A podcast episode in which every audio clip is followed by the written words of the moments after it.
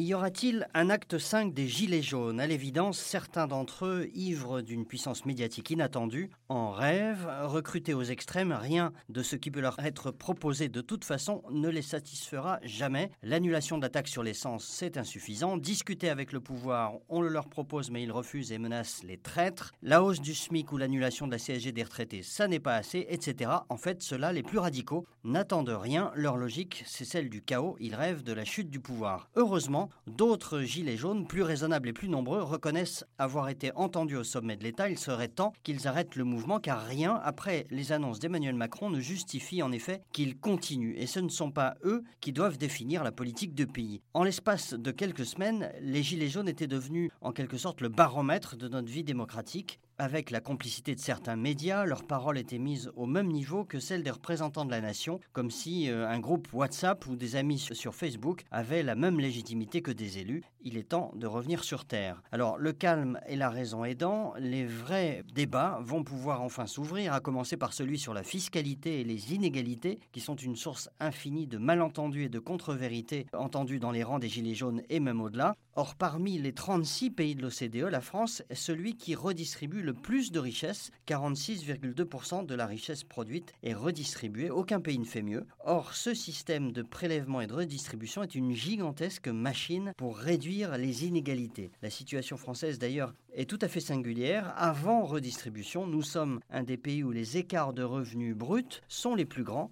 mais après redistribution, c'est-à-dire après impôts et cotisations sociales, eh bien, nous sommes l'un des pays les plus égalitaires. On prend beaucoup, on redistribue beaucoup. Inutile d'ailleurs de rechercher euh, très loin les causes profondes du ras-le-bol fiscal des classes moyennes et supérieures. C'est aussi la raison pour laquelle il est difficile, quand on est déjà les champions de la redistribution des revenus, de faire davantage, sauf à aggraver encore le ras-le-bol fiscal. Alors il serait temps de s'en rendre compte et de s'attaquer enfin aux racines du mal, le niveau surélevé des dépenses publiques et leur manque d'efficacité.